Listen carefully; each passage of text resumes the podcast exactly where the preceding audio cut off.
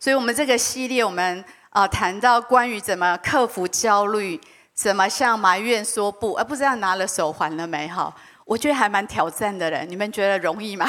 不太容易哈，我很不容易撑了好一段时间。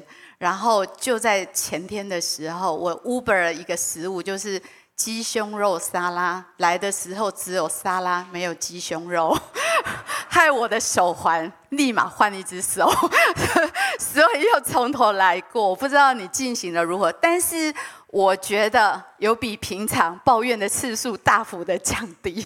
那那一天，因为刚好那一天只吃两餐，然后说：“哎，我要吃个饭，我要继续工作。”然后所以呢，马上。马上就开始抱怨起来，好，所以人真的很容易抱怨。呃，这一些都让我们不自由。上礼拜明瑞谈到管理愤怒的秘诀，我想我们生命要得自由，还有更多的议题。今天就是一个很大的议题，可以涵盖所有的让我们不自由的事情。好，我们今天要谈一下，我们要如何能够来胜过试探。那这是一个呃。这道甚难听，哈，甚难讲也甚难听，哈，蛮挑战的。但是我相信今天会有个很大的突破。我为今天的聚会在祷告，我看到很多的锁链要断开，神的大能真的要来释放我们，要让我们得着真正的自由。你知道自由的感受是什么？自由，心灵的自由，那是钱买不到的东西，那也是上帝能够给我们最棒、最好的礼物。今天的经文非常非常的重要。我们今天在谈这个信息，将会重复的来看这个经文。我们再读一次好吗？雅各书的一章十四到十五节。但个人被试探，乃是被自己的私欲牵引诱惑的。私欲既怀了胎，就生出罪来；罪既长成，就生出死来。非常生动一个经文，讲到人怎么被试探，试探怎么被牵引出来。然后怀胎，我觉得形容词太经典哈。等一下，我会特别来说明一下，生出最最长起来的时候，生出死来。呃，我要先讲一个小故事。有一个故事就是说，有一个年轻人，他搬到一个山洞，他想要去跟随一个老师傅来学习他人生应该要知道的事情。所以呢，这个智者呢，这个老人就给他一大堆书。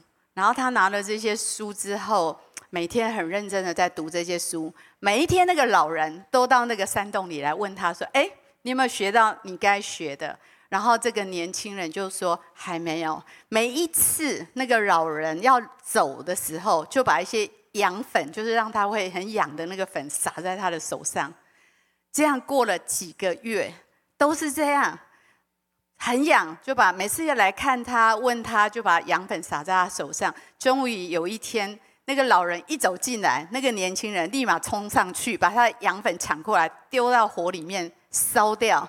然后那个智者，那个老人就跟他说：“你已经毕业了，因为你已经学会怎么控制你的生活，你已经学会怎么积极的把这个痒止住。那已经学到一件很重要的事情，可以控制你的。”你的生活可以让那个痒把它止住，你可以主动采取行动。你已经学到一个人生最重要的事情，你已经可以毕业了。所以呢，很多我们生命当中不为人知的一些沉迷，所谓的沉迷，就是你对一件事情的乐趣是不可自拔，然后是要一再的重复，那种叫沉迷。也就是我们其实里面都有一些隐藏的。秘密还是隐藏的黑暗，我们好像在心里有个痒劲，然后你觉得哎，可以烧它，可以好好一点，但是没有，有时候会你越想要呃离开它，好像越越被它抓住，好像那个痒劲你没有办法去制止它。我想这就是一种人在面对那种 屡次的面对试探，然后又跌倒。这种感觉很像是什么？止不住的一种痒劲，好像你越想要对付它，然后它越黏住你，越痒，越抓住你。你每一次忍不住就要去烧它，你每一次忍不住你就被搅动起来。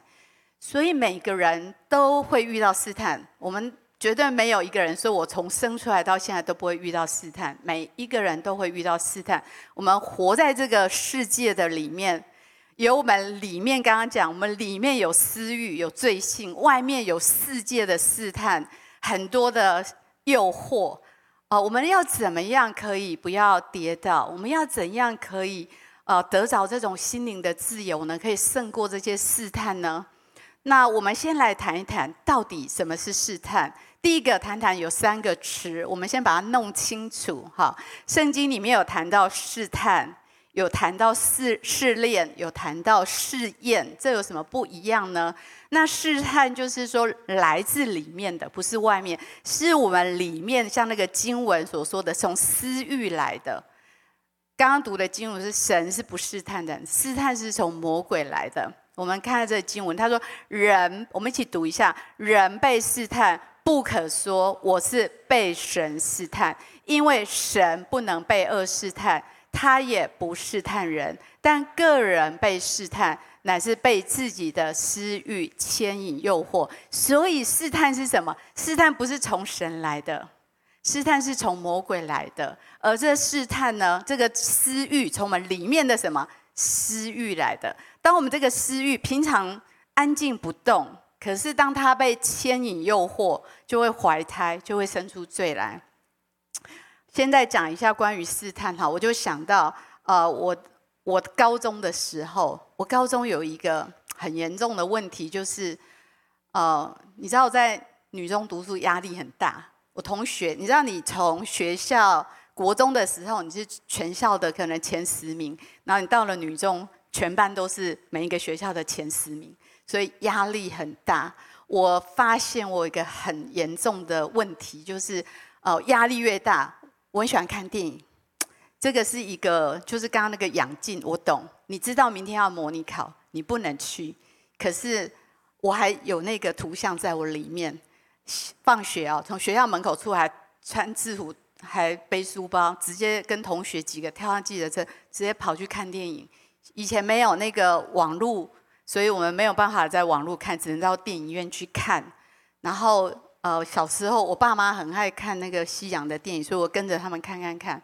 然后到了高中，我就发现说不可收拾，就是呢，你知道什么时候最想看？明天要考试之前最想看。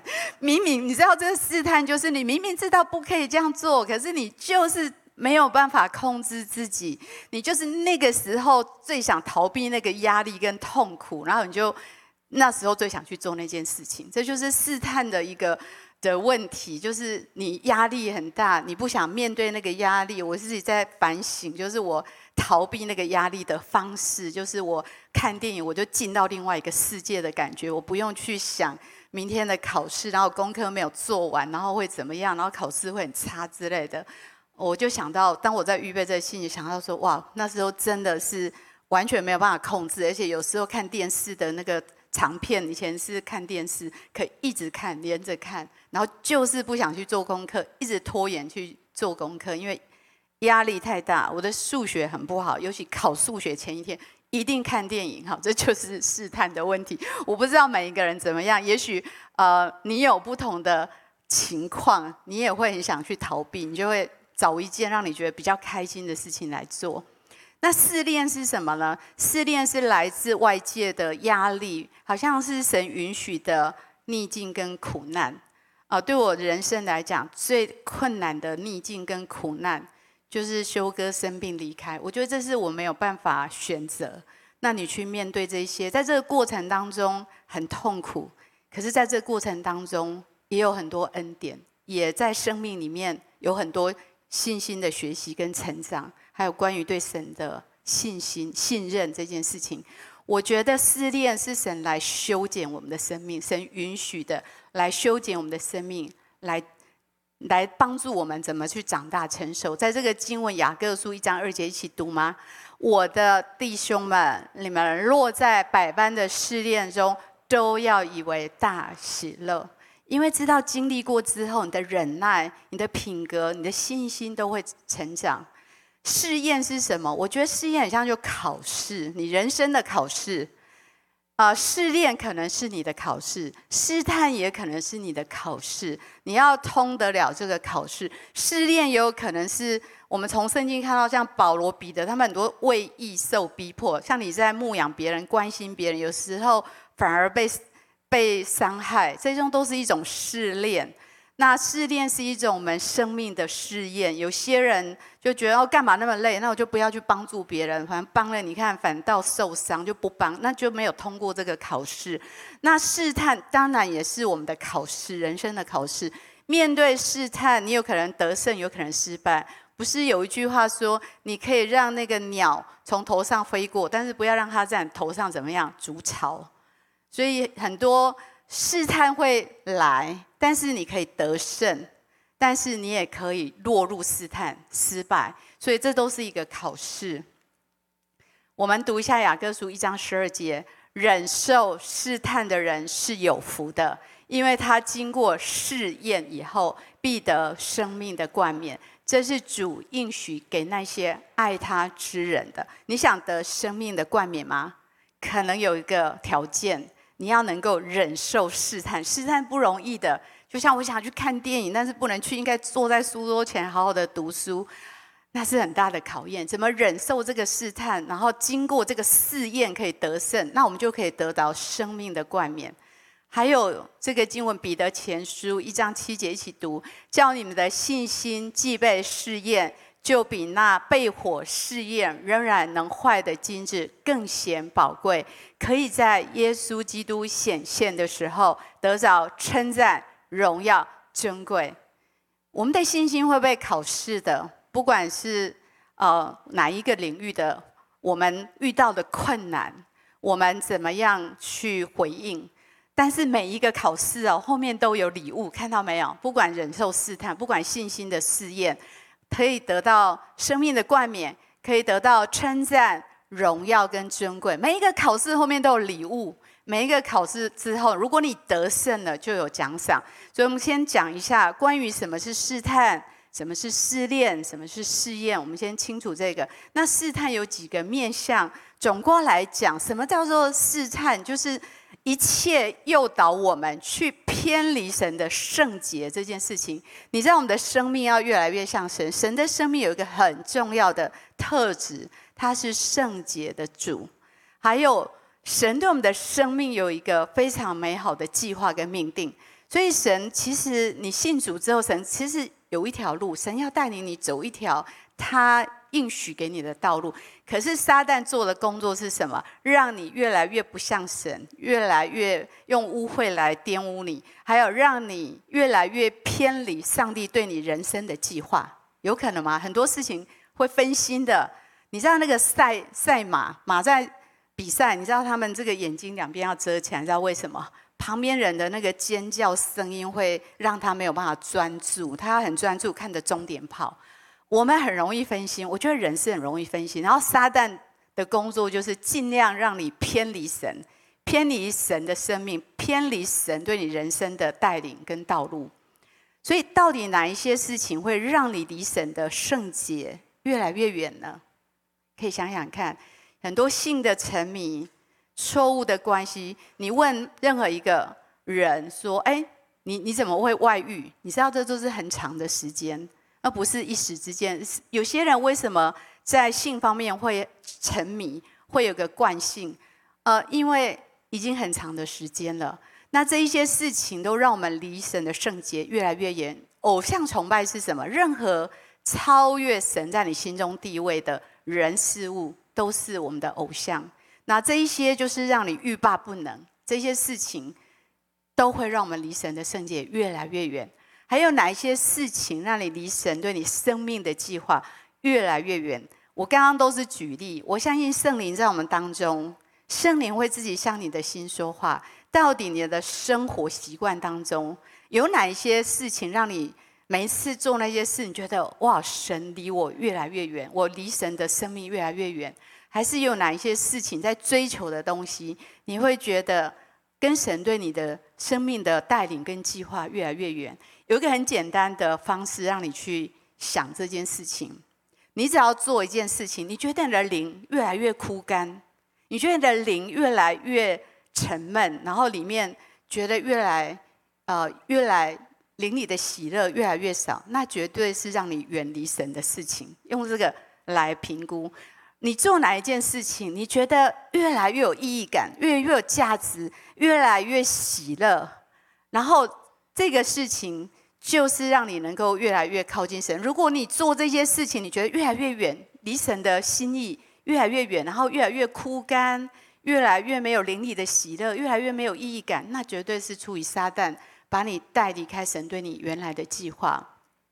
所以这一些撒旦很喜欢让我们偏离三个东西：我们的身份，我们本来是神的儿女，我们犯罪的时候，不断的我们会自我感觉不好，我们会变成一个罪的奴仆。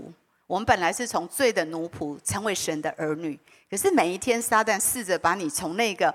儿女的宝座上把你扯下来，把你拉下来。当你做错事，他就开始来控告你。你会失去那个身份，失去那个圣洁的生命，失去神对你人生的命定跟计划。所有涵盖这里面的，都是从撒旦来的试探。我们看一下亚当夏娃，这是人类最早开始他受到蛇的试验。我一边讲这个经文，一边来讲这个。简单的故事，让大家都知道。呃，耶和华吩咐他说：“这个伊甸园里面所有的果子你都可以吃哦，但是只有一个不能吃，是什么呢？分别善恶树上的果子你不可以吃，因为你吃的时候，请注意看这经文说什么，必定死。然后我们看看，呃，在那整个园子里面还有一个活物，很狡猾，就是蛇，蛇是最狡猾的。”蛇就对女人说：“注意蛇说的话，这是撒旦对我们说最经典的，就是像这样说的话。像蛇跟那个呃女人说什么？神岂是真的这样说吗？诶，魔鬼常常这样子哈，常常跟我们说：真的吗？真的有那么严重吗？神岂是真的不许你们吃园中所有树上的果子吗？女人就对他说：园中。”的树上的果子我们可以吃，但是分别善恶树的那个果子不可以吃。那神曾经说不可以吃，也不可以摸，免得你们死。你看蛇对你女人说什么？我们一起读蛇说的话：你们不一定死。刚刚说什么？一定死哦。但是这呃蛇呢，就是说谎之父，就是那撒旦魔鬼。你看他讲的都是似是而非。你知道？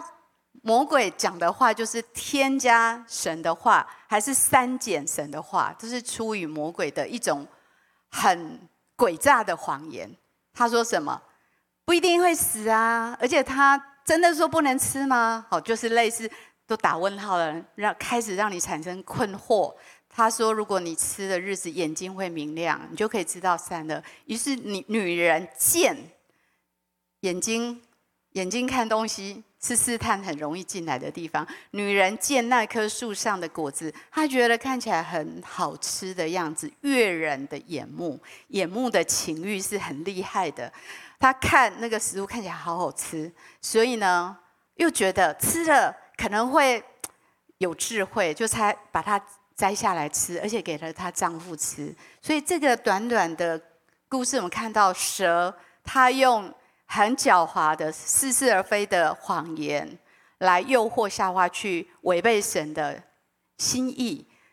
神说什么？一定死哦。魔鬼说不一定死。是不是很多时候你在试探的时候，你受试探的时候，是不是有两个声音在你里面呢？我记得呃，儿童主日学以前最喜欢唱一首歌，说我的心中两个王在打打斗吼，就是一个叫我上天堂，一个叫我下地狱，是不是有两个声音呢？呃，神就说：“你不要做这件事啊！你做这件事情会有很大的后果跟亏损。你有没有看过在新闻上面，很多人哦、他们生命出了问题，身败名裂，对，妻离子散，很多这样子的新闻，不是吗？真的代价很高。可是人在受试探的时候，很专注在哪里？你看夏娃专注在哪？他眼睛看见的，他看见那个东西，看起来很好吃，看起来应该吃起来会很开心。”所以呢，魔鬼引诱人的谎言是说不一定，不一定啊，不会那么严重。然后你想一想有多开心，你就去吃它吧。亚当跟夏花违背了神，你看他失去了什么？失去他们的身份。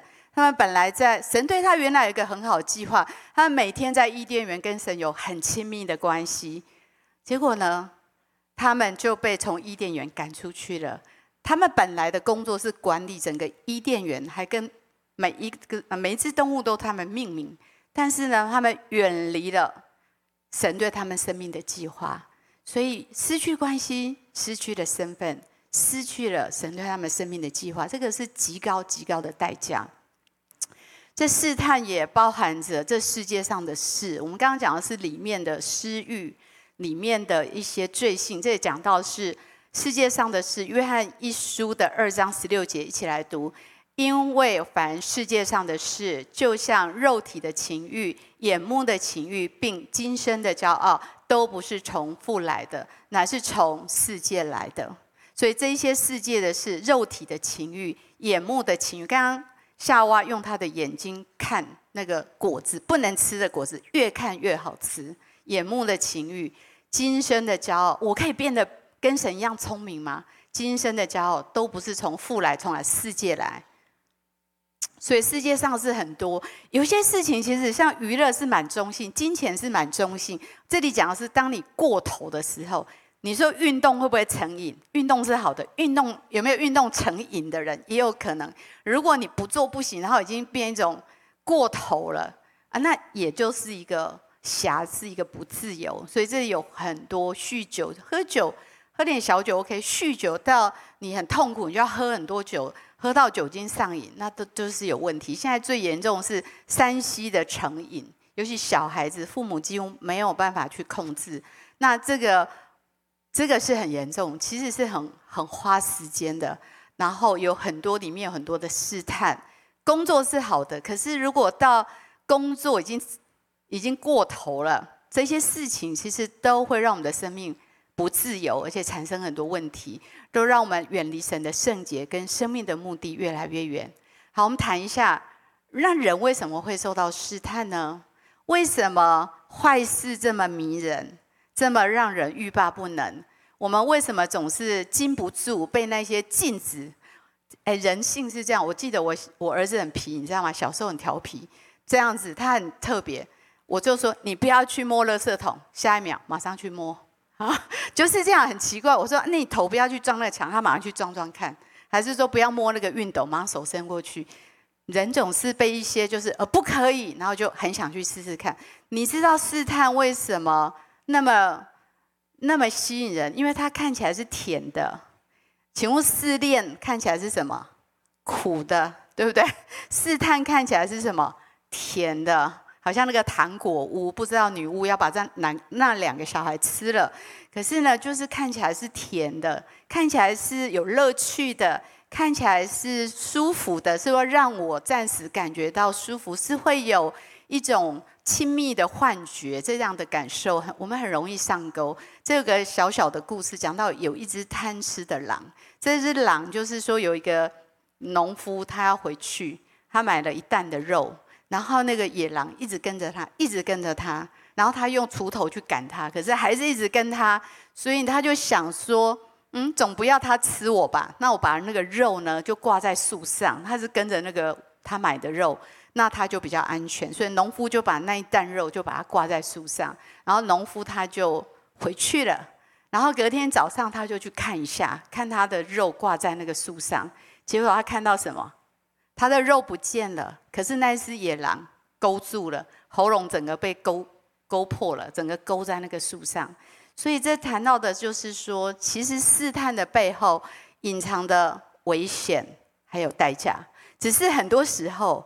呃，当那个夏娃看着那个果子悦人眼目的时候，不会想到代价那么大，不会去计算代价。很多人陷入一些危险的关系里面，没有想到代价那么大，没有想到将会付出极高的代价。而这些试探的背后是一个网罗，它像一个蜘蛛网，会把你网住，等着你入瓮，把你网住，会有很高很高的代价。这是今天的主题经文。哦，我们谈到人被试探是被什么？私欲，所以我们要谈一下人的私欲跟罪性。啊，我们的私欲跟罪性本来在里面可能是安静的，但是当受到这个魔鬼跟世界的诱惑，它会滋长起来，它会被搅动起来。我们看一下大卫的故事，大家都蛮熟悉的。呃，大卫，你看他之前被扫罗追杀的时候很警醒，对不对？每天祷告，没有祷告活不下去，因为敌人每天追着他。那时候他灵性超好，可是你看这时候他已经当王了。你看他的军队哦，睡到几点呢？太阳平西，应该中午了吧？从床上起来，没事。你知道他前面那段经文是他的军队在外面打仗，他的军队正在外面打仗，然后他在王宫睡到中午，然后爬起来，然后看到有一个妇人，非常漂亮的妇人在洗洗澡，在沐浴，所以呢，他就被吸引。那是呃拔示巴，他是他的一个。将军乌利亚的太太，所以大卫就差人去把她接来，他就跟她发生了关系，然后呢就怀孕了。这经文很长，你们有空再去看。圣经绝对是真的，因为他没有把每一个圣经的人都写他们的好事，人生是很真实的，他们生命的黑暗面、内心的软弱都写出来。你知道大卫他爱神吗？他很爱神啊。哦，不是很爱神的人就不会被试探绊倒。圣经说我们不要自以为站立得住，没有一个人可以自以为站立得住。其实我们里面都有一些隐藏的黑暗跟软弱。像大卫，即使他爱神，你看诗篇他写了多少，但是你看当他开始安逸，开始没有目标，开始放松的时候，哎，这是一个孕育罪的时的一个非常危险的环境，一个试探，一个最危险的环境。我们可以问自己，是不是很多时候我们在受到试探，我们没有得胜，大概都有相同的处境。像大卫，他是非常的无聊。很多人不一样，像我刚刚讲的是，我要逃避考试的压力；有些人是要逃避某一些痛苦；有些人是。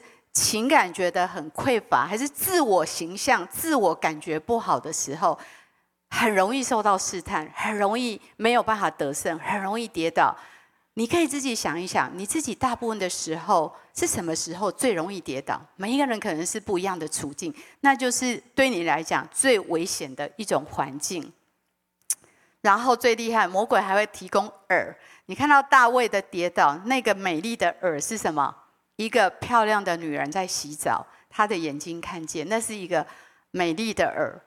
啊、这个私欲本来在我们里面，但是有那个耳会把我们的私欲搅动起来，然后怀胎。所以怀胎，你知道怀孕是需要很长的时间。私欲在我们里面，眼目的情欲把它搅动起来之后，可能会开始去幻想一个好的甜的感觉，然后会怀胎，就生出罪来。我们看一个沉迷的一种，呃，一个人从被试探到落入试探，到沉迷到不可自拔，有一个有一个模式。第一个是预想，就是开始幻想，这样应该会很开心。魔鬼也会鼓励你说很好吃的，呃，很开心的，你吃了会很愉快的，然后你马上可以解除你的痛苦的。所以个人试探是被自己的私欲牵引诱惑，所以像鱼被那个饵从它躲藏的地方引出来，然后呢，这个饵会引起他一些幻想，觉得是快乐的幻想，是有乐趣的，是吸引人的，然后呢，就会绕着那个饵开始打转，还没有犯罪，还在怀胎的过程在那边打转，所以就开始。哦，生出罪来是什么？这个阶段开始就幻想，我想要得到这样的满足，有这样子的念头在里面开始萌芽，开始去想。那一个很喜欢挥霍的人，可能说没关系啊，我今天不会花钱的，我去百货公司逛一逛就好了，对不对？要有一些性沉迷，可能说，哎，我只是去看看了，我不一定会去看，不一定真的去看色情网站，可能说我先看别的，但是呢，在那边。转了一下，就很容易上钩，然后就开始把你所幻想的带出行动，就会开始里面彩排很多次，想象这样很好，魔鬼会一直鼓励你说：“哎，这样你就马上可以解除你的痛苦啊，你就觉得比较舒服一点啊。”那挥霍的人在百货商场逛一下，等一下开始大采购，那性沉迷可能就开始打开一个色情的影片，就会一发不可收拾，然后最后是什么？羞愧跟死。你知道大卫跟拔示巴？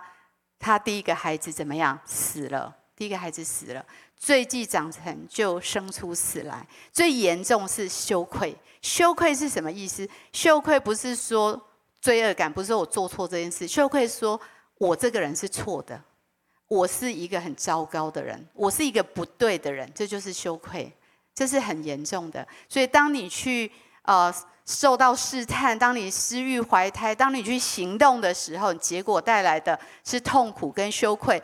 一开始想的是应该会很开心，可是一直的重复之后，是变成一个什么锁链，一个捆绑，一个不可自拔，变成是一个痛苦，是一个羞愧。你的自我感觉越来越不好，你越来越觉得自己很糟糕，越来越觉得自己是不对的。然后你又脱离不了，这就是成瘾的问题。所以沉迷呢，就是我们的私欲不会让我们生，会让你什么死？一开始感觉好像有亲密感哦，好像有活力哦，好像有喜乐，可是最后带来的是什么？死，不是让你喜乐，而是让你羞愧。最后的结果是羞，不是让你有亲密感，那只是一种亲密感的幻觉，不是真正的亲密。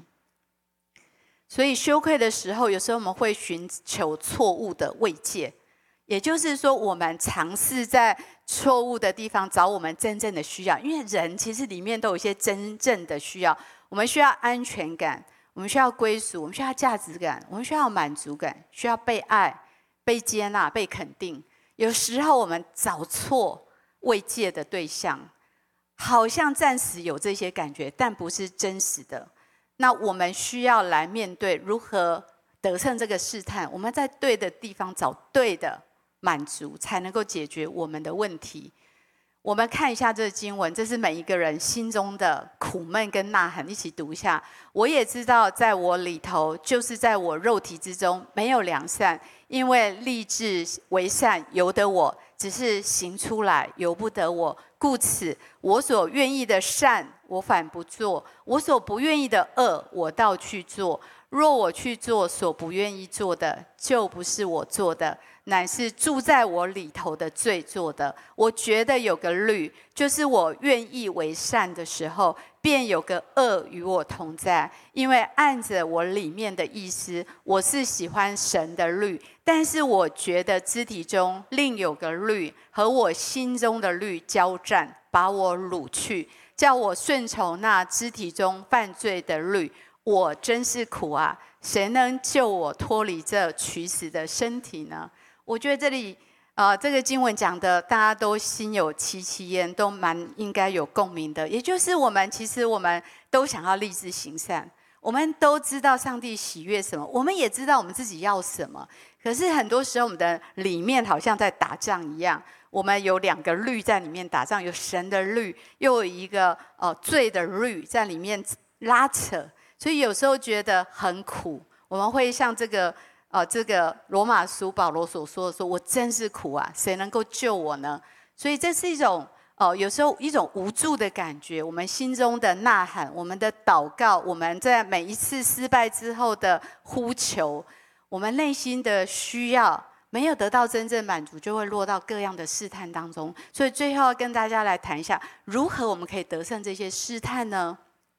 第一个，生活在无愧的自由当中，因为羞愧是整个我们在试探还有沉迷的问题当中最核心的问题，就是羞愧。当你的自我感觉不好，当你觉得羞愧，很容易落到试探的里面。最重要的就是在对的地方找到对的满足，在哪里找到呢？在天赋的爱里面。我常常想到那个浪子，我们在亿万都有上过那个天赋的爱，对吗？呃，那个浪子在路加福音那里谈到，那个浪子呢，他在那个猪圈，你知道他去追求他的财富，在猪圈里面。他觉得有钱的时候，很多朋友的簇拥，他觉得很有价值，自己很厉害。但是呢，当一无所有在猪圈的时候，他有两个选择：继续的留在猪圈，还是回去找他的父亲。我觉得每一次我们在我们生命里面受到试探、跌倒，情况很不好、很悲惨的时候，我们一样有两个选择：继续的留在猪圈里，还是起来回到天父的爱里面去。我鼓励我们像那个浪子一样，就我再也受不了这个猪圈，我再也不要在这个猪圈里面打滚，我要回到天父那里，因为只有天父的无条件的爱。能够给我们真正的安全感、归属感、亲密感，然后让我们有健康的自我看法，让我们的人生有一个很好的、清楚的目的，就能够除去我们的羞愧，我们就能够避免试探。这是最核心的问题，需要上帝无条件的爱，让我们去啊把羞愧的感觉挪开。我觉得这是最核心、最重要的一件事。如果我们内心的那个，私欲跟罪性可以得到解决，我们里面真正的亲密跟爱可以得到满足，试探会离我们很远。你自己想想看，你人生当中最得胜的时候，大概是哪时候？通常都跟你跟神的关系很好的时候有很大的关系。以弗所书二章八到九节，一起来读：你们得救是本乎恩，也因着信。这并不是出于自己，乃是神所赐的；也不是出于行为，免得有人自夸。也就是说，不是靠自己的努力，是靠着什么？相信。跟旁边说，只要相信就得救。很简单。其实，在你感觉很不好，你还是可以相信的。你知道神是为了你的完美来的吗？不是，神是为了你的软弱来的。神是因为你的软弱来靠近你的。不要误会，你要完美，神才靠近你。神是为了我们的不完全，我们的软弱才靠近我们，才付上他生命的代价来拯救我们。所以，当一个人没有活在亲密关系，没有清楚的人生目的跟命定，会觉得空虚、没有意义感，很容易呃弱到试探里面，然后很容易进入那个沉迷的循环。只有活在天父的爱里。是我们可以胜过试探最重要的一件事情。跟旁边的人鼓励说，要活在天父的爱里。第二件事情，我们解决了里面的问题，要解决外面的问题。预防重于治疗，逃避试探的环境。约瑟是很有名的故事，大家都知道。你知道约瑟他曾经在波提法的家工作，他有个美丽的太太，每天都来试探他，天天哦，天天都来。后面讲到天天来，他说天天都跟约瑟说，你来跟我在一起。啊，约瑟说不，你在前面这个很重要。约瑟有个信念，他说我的主人只有没有把你交给我，其他都交给我，我不能得罪神。我们可以看一下约瑟，他这里讲到一个很重要的。他里面有个很强烈的信念，他就说我不能得罪神，所以每天那个妇人都在拉扯他。有一天都没有人在，他就拉住他。约瑟把衣服丢掉，就跑走了。所以我们要避免试探的环境。刚刚解决内在的私欲跟罪性的问题，外面的环境，请逃避那些会让你犯罪的处境，不要自以为站立得住。但是约瑟的故事有一点很重要。他的价值观早就确定了，所以当，呃，当那个波提法的太太来试探他，其实他里面很清楚，我这样做会得罪神，神会很伤心，所以他很清楚他的信念，所以他可以拒绝他。这只是几个举例啊。曾经有个学生跟我说：“哎，金梅姐，我跟谁在交往？我可以跟他去他的住的地方一起预习功课吗？”我就跟他说：“嗯。”如果你不想跟他发生关系，如果你也还负不起这个责任，你就不要去吧，因为有可能没事，有可能会有事。那为什么有可能会有事你要去呢？好，这就是一个问题。那这是一些例子，我想每一个人都都知道。如果你的软弱你自己最清楚，有人是性的问题，有人是金钱，有人是购物的问题，每个人都不一样。你要避免那个环境。然后第三个非常重要。支持系统，好，解决里面的问题，然后预预防重于治疗，逃避试探的环境。第三个要有同伴，非常的重要，特别可以交账，就是说，当你有试探、有挣扎，你可以打电话还是传讯息说，你为我祷告，你跟我讲讲话，我比较清醒，我比较不会一直去预想那些看起来很甜的东西，可是最后代价很高的事情啊！你要有一个信任、透明、可以交账的。属灵的伙伴参加那个 RPG 祷告非常的好，我相信这是非常非常有帮助的。呃，如果你有一个人，你跟他说，我这个软弱跟你透明，我把我的黑暗、我的软弱可以摊在光下面。当然不要随便找人讲，要真的可以信任。然后你说我有挣扎的时候，我可以。请你为我祷告，可以跟你讲讲话吗？我相信这是非常有帮助。可能有购物狂的，可能出去就是不要带钱包出去，可能就比较没事哈。还是讲好，旁边有个人控制着他，可能会好一点。还有用神的道跟神的灵来抵挡魔鬼，就必离开。这怎么说？哎，可是试探已经来了，你里面的那个欲望被搅动起来的时候怎么办呢？试探你一直预防，可是试探来了怎么办？圣经很清楚。神的道，神的灵，抵挡魔鬼。这个经文我觉得非常的好，一起来读。故此，你们要顺服神，勿要抵挡魔鬼，魔鬼就必离开你们逃跑。所以非常重要，要顺服神，要抵挡魔鬼。啊，不管试探多大，你要竭力的抵挡他，就是说不，就是说哦，我不要这样做。我鼓励你。当有试探来，起来去做点别的事，去打扫家里也好，对不对？哈，去做一点家务也好，就是离开现场，赶快去做点别的事情，找人讲一下话，离开现场是非常有帮助，要抵挡他。魔啊，耶稣的试探啊，这个试探大家都读过，很有名，我们把它读过去好了。当时耶稣被圣灵引到旷野，受魔鬼的试探，他进行四十昼夜，就饿了。那试探人的近前来对他说：“你若是神的儿子，可以吩咐这些石头变成食物。”耶稣却回答说：“经上记着说，人活着不是单靠食物，乃是靠神口里所出的一切话。”魔鬼就带他进了圣城，叫他站在殿顶上，对他说：“你若是神的儿子，可以跳下去，因为经上记着说，主要为你吩咐他的使者，用手托着你。”免得你的脚碰在石头上。耶稣对他说：“经上又记着说，不可试探主你的神。”魔鬼又带他上了一座最高的山，将世上的万国与我都指给他看，对他说：“你若俯伏拜我，我就把这一切都赐给你。”魔耶稣说：“撒旦，退去吧，因为经上记着说。”当拜主你的神，当要侍奉他。于是魔鬼离了耶稣，有天使来伺候他。这是如果读过基督生平都知道，耶稣三个很重要的试探：旷野的试探、殿顶的试探、高山的试探，也就是物质的物质主义的试探。骄傲，也就是我要炫耀我有多有能力，我从上面跳下来不会死掉哈。权力的试探，所以耶稣跟我们一样。成为人的样子，也会受到许多的试探。但但是你看刚刚的经文，每一个很厉害哦，魔鬼都用神的话来试探他。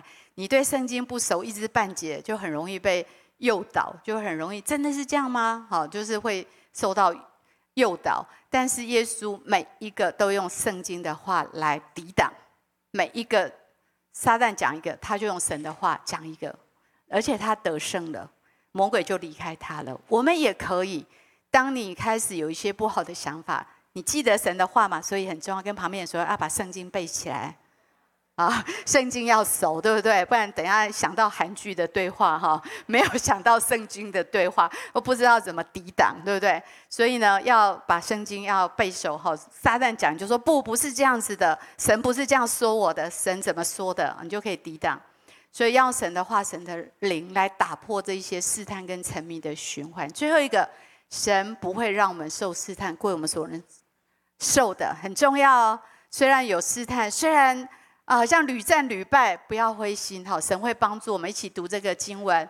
你们所遇见的试探，无非是人所能受的。神是信实的，必不叫你们受试探过于所能受的。在受试探的时候，总要给你们开一条出路，叫你们能忍受得住。这是上帝给我们的应许，没有错。我们的人生每一天都会有试探，说不定你一出去就有试探。